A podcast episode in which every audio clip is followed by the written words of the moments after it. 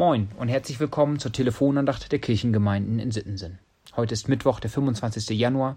Mein Name ist Lukas Rösel und ich melde mich aus Kenia. Schön, dass du zuhörst. Wir leben in einer ungerechten Welt. Kannst du dieser Aussage zustimmen? Vor kurzem verlor eine gute Freundin ihr Baby im sechsten Schwangerschaftsmonat. Und meine Frau und ich dürfen unseren sechs Wochen alten Noah in den Händen halten. Das ist nicht fair. Viel zu viele unnötige Komplikationen und sogar Todesfälle während der Schwangerschaft und Geburt sind hier in Kenia auf ein schlechtes oder unbezahlbares Gesundheitssystem zurückzuführen. Es ist nicht fair, dass wir eine Krankenversicherung haben, die das bezahlt und andere nicht. Warum leiden vor allem die sowieso schon benachteiligten Regionen in der Welt an den Folgen des Klimawandels, während die eigentlichen Verursacher einfach so weitermachen als ob nichts los wäre. Aber auch in Bereichen wie Entlohnung und Rente, Bildung und Karriere, Ehe und Beziehungen oder Staat, Politik und Rechtsprechung passiert viel Ungerechtigkeit. Der Losungsvers für heute kommt aus Sprüche 11, Vers 19. Gerechtigkeit führt zum Leben, aber dem Bösen nachjagen führt zum Tode. Dieser Vers spricht bei mir, spricht mir bei meinen Bemühungen nach einem gerechten Umgang miteinander aus dem Herzen. Gerechtigkeit sollte belohnt und Ungerechtigkeit bestraft werden. Beim zweiten Lesen scheint mir der Vers aber zu sagen zu wollen, lebe gerecht und dein Leben wird gut verlaufen, behandle andere ungerecht und dein Leben wird den Bach runtergehen. Aber in der Realität sieht es doch oft anders aus. Sonst könnten wir doch am Lebensstandard ablesen, ob jemand gerecht lebt oder nicht und die Reichen und scheinbar Glücklichen sind die Gerechten, und die Armen und Leidenden haben sich ihre Lebensumstände durch ihr Unrecht selbst verschuldet. Es ist doch oft genau andersrum. Reichtum und Ansehen wird mit anderen Begabungen in Verbindung gebracht, aber nicht unbedingt mit einer gerechten Herzenshaltung.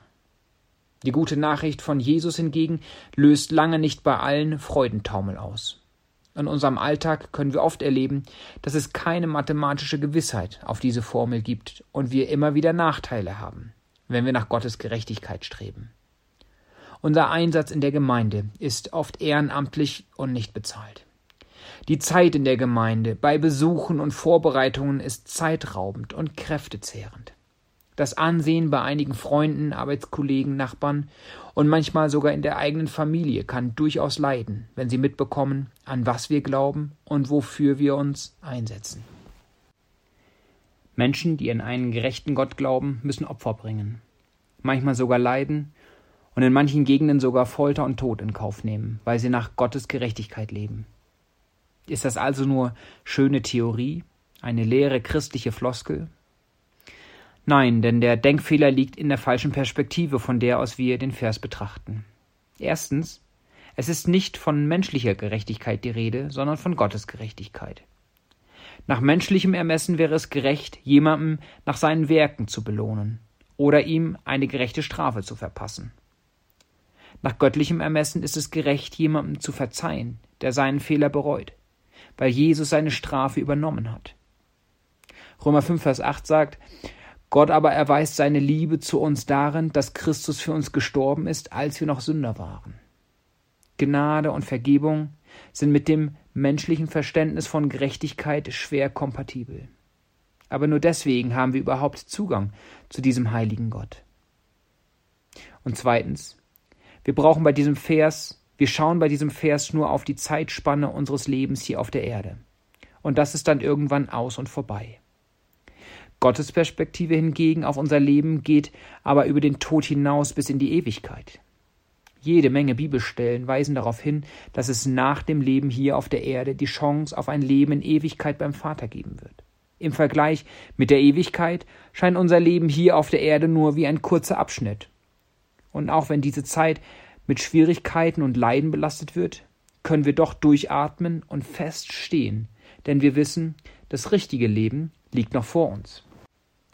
Oder wie unser Lehrvers für heute aus Matthäus 5, Vers 6 sagt, Selig sind, die da hungert und dürstet nach der Gerechtigkeit, denn sie sollen satt werden. Für die, die ihr Lebensglück lieber selber in die Hand nehmen und Jesus Angebot der Kostenübernahme für ihr verfehltes Leben ablehnen, sagt uns unser Losungsvers eine andere Zukunft voraus. Interessant finde ich den Aspekt, dass das passive Feststehen in Gerechtigkeit, so wie es in einigen Übersetzungen heißt, Leben bedeutet und das aktive Nachjagen den Tod bedeutet. Aber es macht Sinn, wenn man überlegt, dass man bei Gott am Ziel angekommen ist, während andere von einem Versuch zum anderen rennen und mit Tricks und Schummeleien auf Kosten anderer ihr Leben bereichern und genießen, bis sie auffliegen und es woanders versuchen müssen. Versuchst du noch oder lebst du schon? Nun, mit der richtigen Perspektive geben mir die Verse für heute jede Menge Sicherheit, dass meine Bestrebungen nach Gerechtigkeit nicht umsonst sind. Und dir hoffentlich auch. Mungo Akubariki, Gott segne dich.